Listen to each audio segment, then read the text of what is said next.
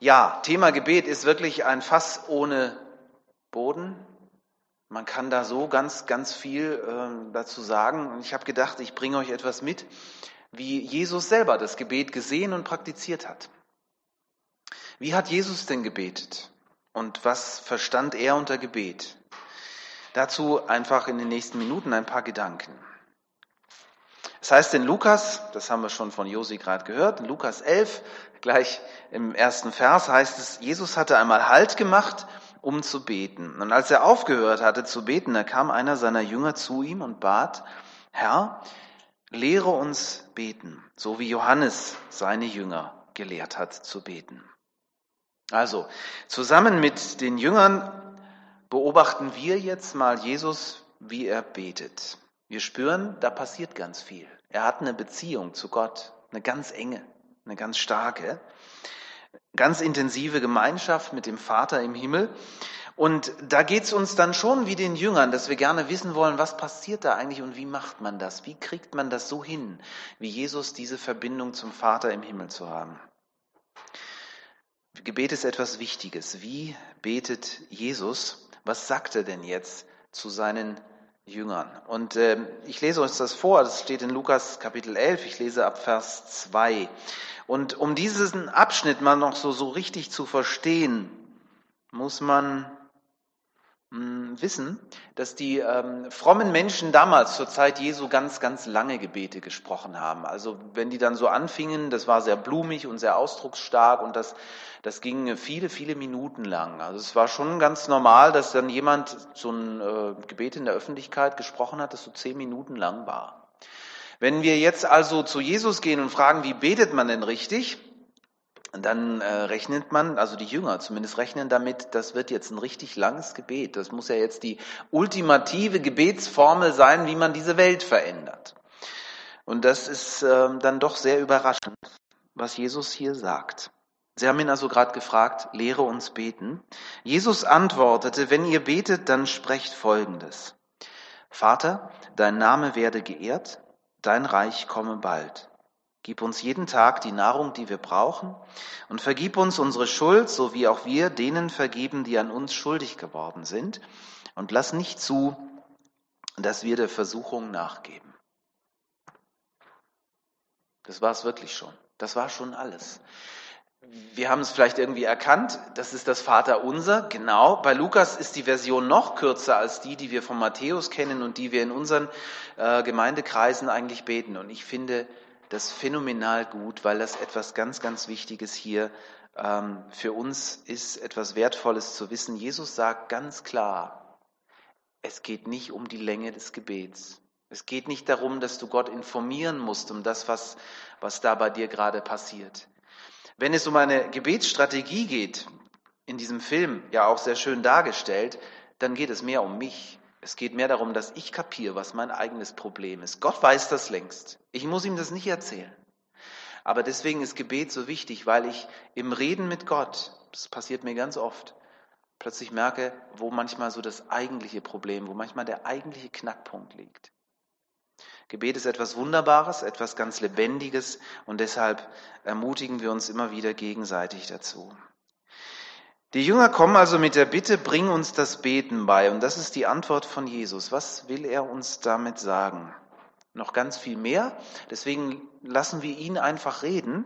Ich lese noch mal weiter, was er zum Thema Gebet sagt. Hier kommen noch mal ein paar ganz wesentliche Gedanken zum Vorschein. Ich lese ab Vers 5.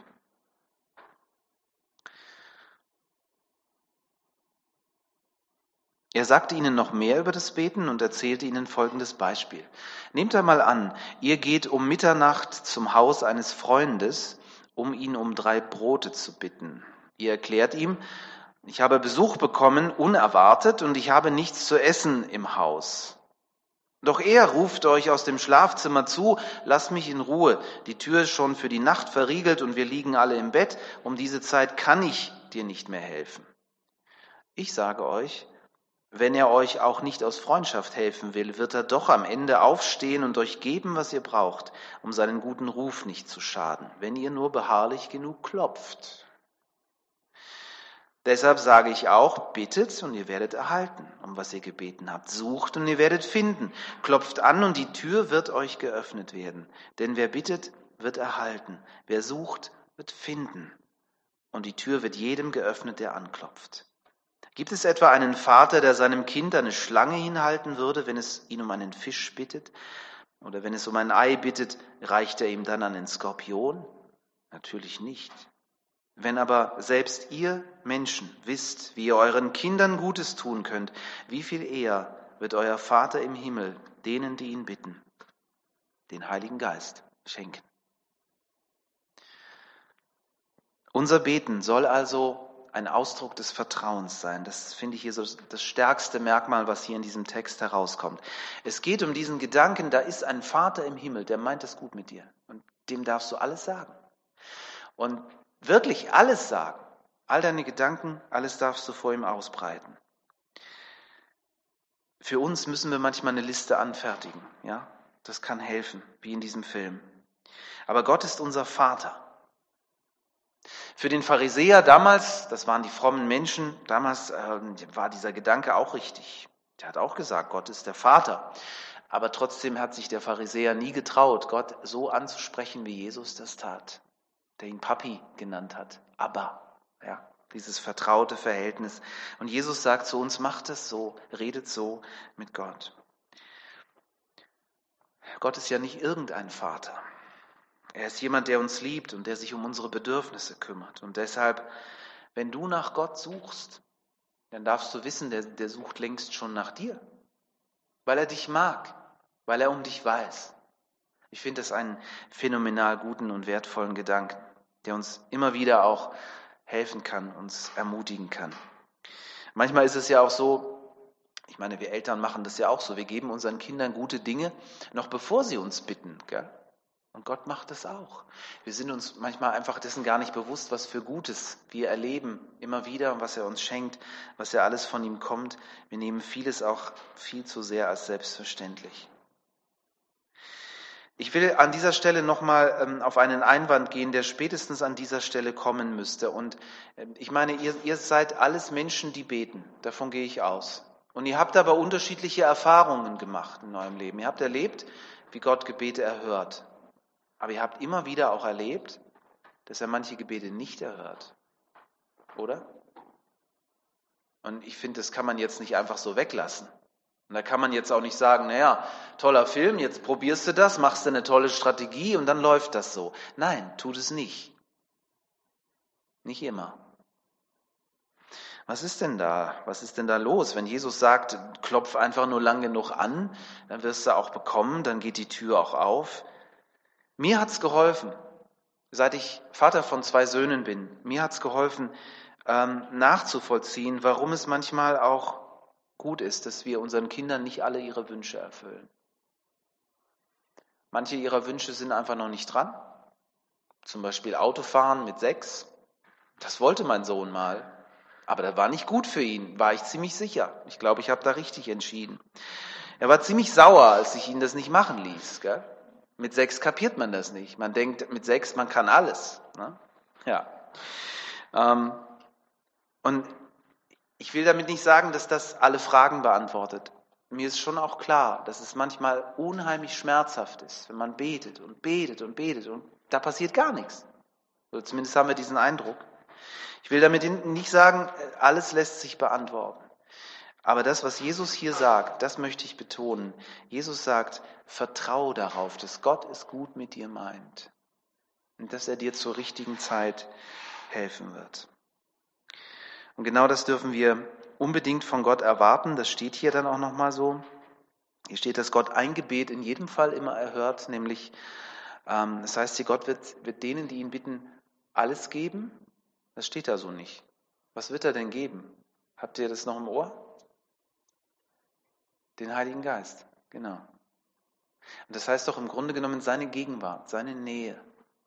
Und ich finde, das ist das, was gute Eltern, gute Väter und Mütter ihren Kindern immer schenken. Das sollte jedenfalls so sein. Und Gott macht es auch. Gott lässt uns nicht allein. Er schenkt uns seine Nähe. Und da, wo wir uns nach ihm ausstrecken, da begegnet er uns. Wenn wir ein Lied singen, wenn wir einen Spaziergang machen, wenn wir in seinem Wort lesen, wenn wir ein, ein Wort der Ermutigung hören von jemandem, den wir kennen und durch so viele, viele andere Dinge. Weil, weil Gott ist da und er ist erfahrbar und, und das ist so das, das Schöne daran. Wir bitten um so viele materielle Dinge immer wieder und das ist normal, das dürfen wir auch, weil wir leben in einer materiellen Welt. Wir brauchen materielle Dinge. Aber es gibt so viele Dinge, die eben vergänglich sind. Und das Ziel, das Gott mit uns hat, liegt jenseits dieser materiellen Welt. Das können wir uns nicht vorstellen. Aber eins schenkt er uns, seine Liebe, seine Zuwendung immer. Das ist es, denke ich, worum es beim Beten wirklich geht. Wir dürfen uns als Kinder Gottes begreifen, eines Gottes, der heilig ist und allmächtig ist und der uns trotzdem seine Kinder nennt. Und deswegen dürfen wir das Gebet, das Jesus seinen Jüngern hier schenkt, auch für uns ganz persönlich neu entdecken. Da steckt ganz, ganz viel Wunderbares drin. Das Vaterunser, das kann unser Leben verändern. Und zwar nicht, weil es eine magische Formel ist, sondern weil es wachsendes Vertrauen fördert. Darum geht's. Vertrauen einem Gott gegenüber, der uns liebt, wie ein Vater seine Kinder.